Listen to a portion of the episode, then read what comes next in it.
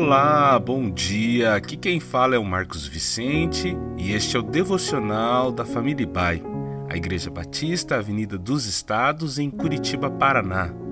Hoje é terça-feira, dia 4 de outubro de 2022.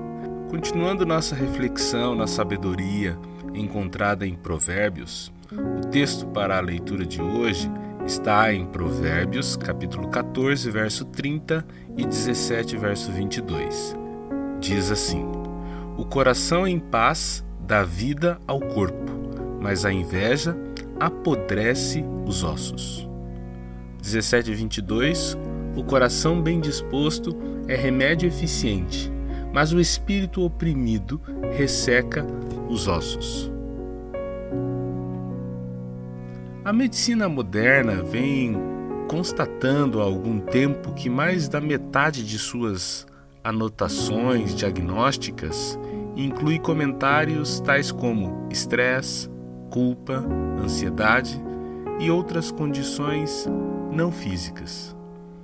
Em outras palavras, os problemas físicos estavam sendo agravados ou mesmo causados por problemas emocionais e espirituais.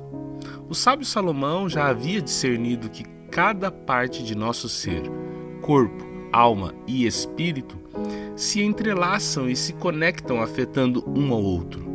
Ele entendia bem a estreita relação entre saúde mental e física. Aqui no texto lido, aprendemos que uma pessoa que se deixa viver aprisionado na inveja e no ressentimento, ou ainda se entrega a um estado de espírito oprimido, acaba padecendo o apodrecer ou secar os, de seus ossos. O termo osso, aqui no contexto, pode significar a pessoa inteira, corpo e alma, e não literalmente os ossos. A ideia é que a estrutura que mantém a pessoa em pé, ativa e produtiva é fragilizada.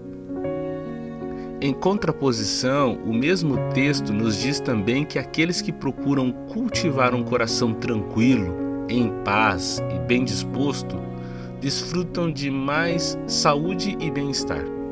A sabedoria em Provérbios não está apenas no saber dar respostas certas às questões difíceis e complexas, mas também se relaciona com esse entendimento que a vida é um todo integrado.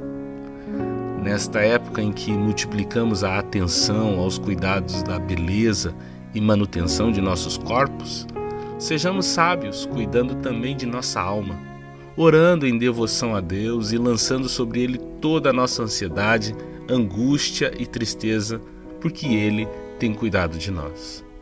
Saúde e paz para você.